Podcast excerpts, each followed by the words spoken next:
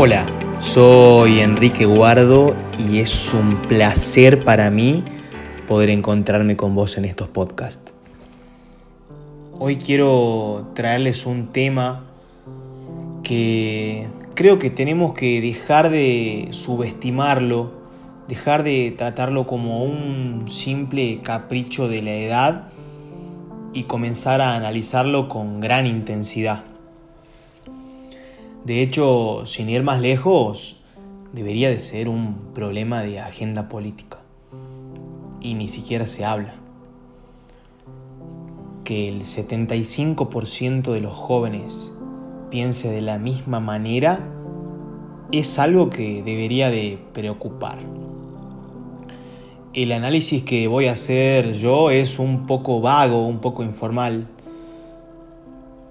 Lo mío es un análisis sesgado, se podría decir. Tal vez peque de egoísta, tal vez solamente me esté pasando a mí, o tal vez el círculo en el que frecuento se ve encerrado en el mismo laberinto. Nosotros, quienes estamos por obtener o ya obtuvimos un título universitario, nosotros quienes tenemos miles de proyectos, algunos económicos, otros sociales, ¿por qué no? Profesionales, algunos solamente buscan tranquilidad, nos topamos con que los planes que nosotros, los millennials que tanto desprestigiaron a lo largo de mi adolescencia y hoy resultamos ser la esperanza del país, la realidad, repito, es que nos estamos yendo. Estamos tirando la toalla. Estamos pensando o coaccionando tal vez en abandonar. El que abandona no tiene premio, te diría cualquier persona que hoy nosotros la vemos y con 50, 50, 60 años sigue luchando en tener una casa propia, un auto, trabaja 14 horas al día y no tiene tiempo ni de pasear a su perro. Y hoy, hablando con mayores, a más de uno nos debe haber pasado que cuando planteamos el tema, te lo minimizan. Andate, aprovecha ahora, es un capricho, en algún momento vas a volver. Y ojalá, ojalá podamos volver Ojalá no estuviésemos pensando en irnos. Ojalá que solo sea un capricho de unos años y que luego volvamos con más fuerza que nunca. ¿Saben ustedes lo que es pensar en emigrar? ¿En no volver más? ¿En construir nuestro futuro lejos de casa? Pregúntenselo a sus abuelos, si tienen la suerte de tenerlos todavía, que ellos la vivieron mucho antes que nosotros. Quiero dejar de lado de este debate a aquellas personas que quieren irse porque tienen sueños en otros lugares, que sueñan con vivir en España, en Italia, en Estados Unidos. No quiero englobar a esas personas en esta discusión.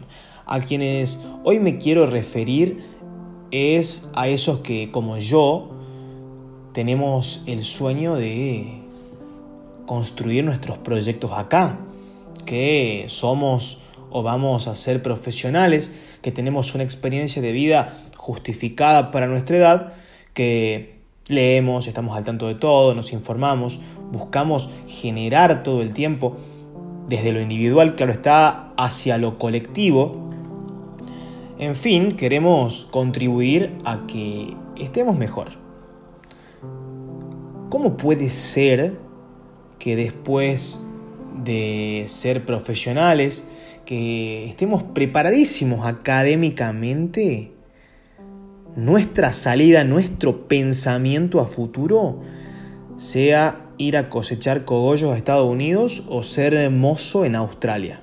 ¿Cómo, en qué cabeza se ocurre normalizar esto.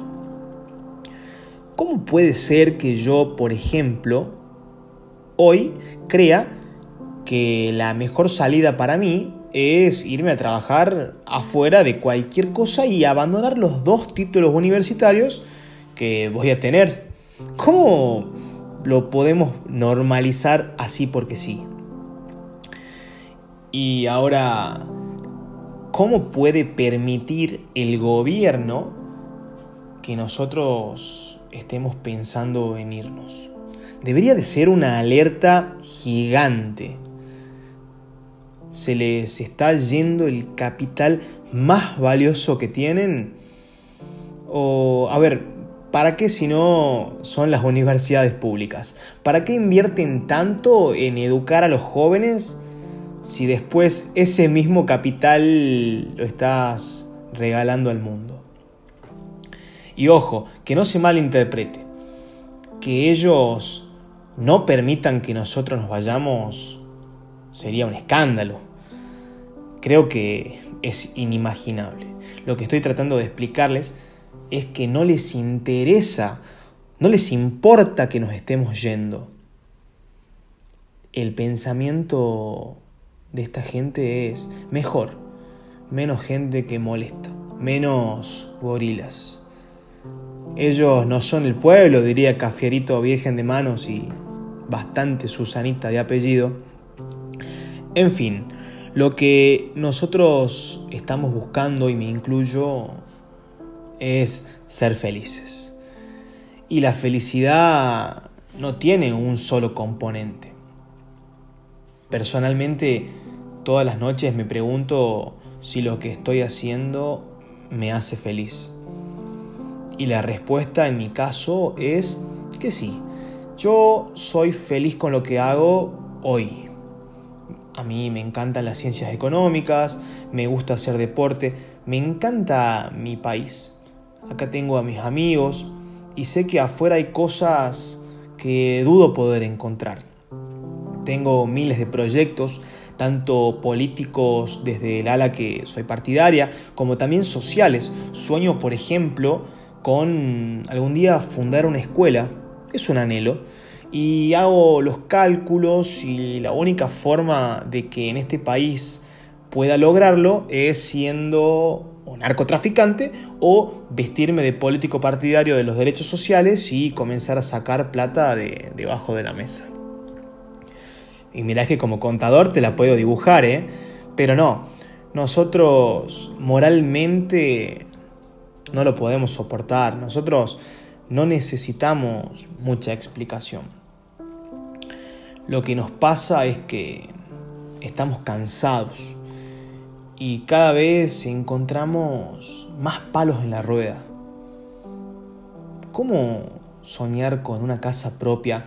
¿Cómo aspirar a comprarnos un vehículo, ropa? ¿Cómo anhelar a poder tener hijos si no tenemos cómo mantenerlos? Uno, si no reacciona, se vuelve esclavo del sistema.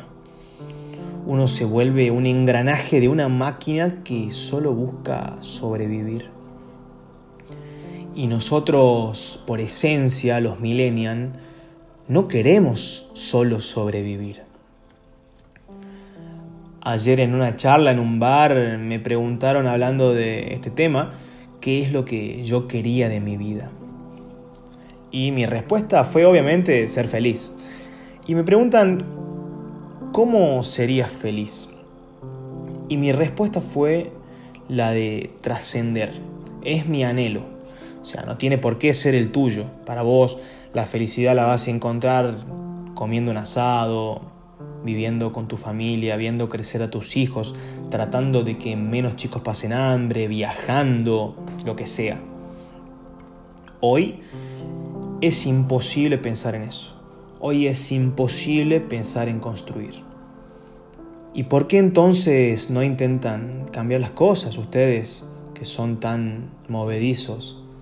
Me dicen desde todas las bocas a las cuales he acudido a consultar sobre estas ideas. En mi caso, hace ocho años que hago política. Lo único que pude cambiar fue de partido político y tres veces. En Argentina cambiar las cosas es tan imposible como que alguna vez algún político corrupto se ha juzgado. Argentina ha muerto. Y hago alusión al Dios está muerto de Nietzsche. En este caso, Dios está muerto, el hombre no ha matado, es Argentina está muerta, los argentinos la hemos matado. Y lo que a nosotros nos está matando, y creo que es el gran porqué de todo esto, es la incertidumbre. El no tener una base, el no poder comenzar a hablar de sueños. Si no tenemos un contexto para soñar. Me acuerdo de un profesor de la facultad, un tipo que al día de hoy creo que tiene, no sé, 10 títulos universitarios, una persona muy capacitada, que desde el aula magna, cuando escuchaba pasar festejando a alguien porque se había recibido, comentaba, se recibió otra desempleada. Durísimo. Yo lo odiaba al tipo. Qué nefasto que alguien tan picante diga algo así. Y tenía razón el viejo, ¿eh? Los mejores contadores, los mejores médicos, los mejores abogados que pagó esa familia de barrio con su IVA, se termina yendo. Es como construir una casa para después tirarle nafta y prenderlo a fuego. Hoy no voy a llegar a ninguna conclusión. Los que todavía seguimos acá, los que no nos fuimos, estamos sobreviviendo, viendo qué hacer, si nos quedamos, si nos vamos, cómo nos vamos. Algunos como yo tratando de no darnos por vencido. Sin embargo, esta función es exponencial, el problema cada vez se agranda más.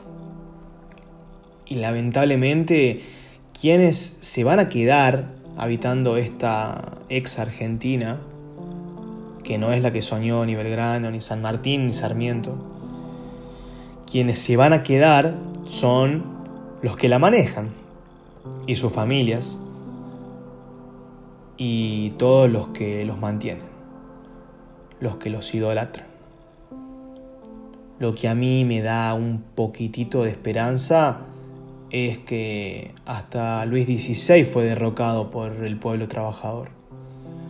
Esperemos que esta vez el final no sea la guillotina. Muchas gracias por escucharme.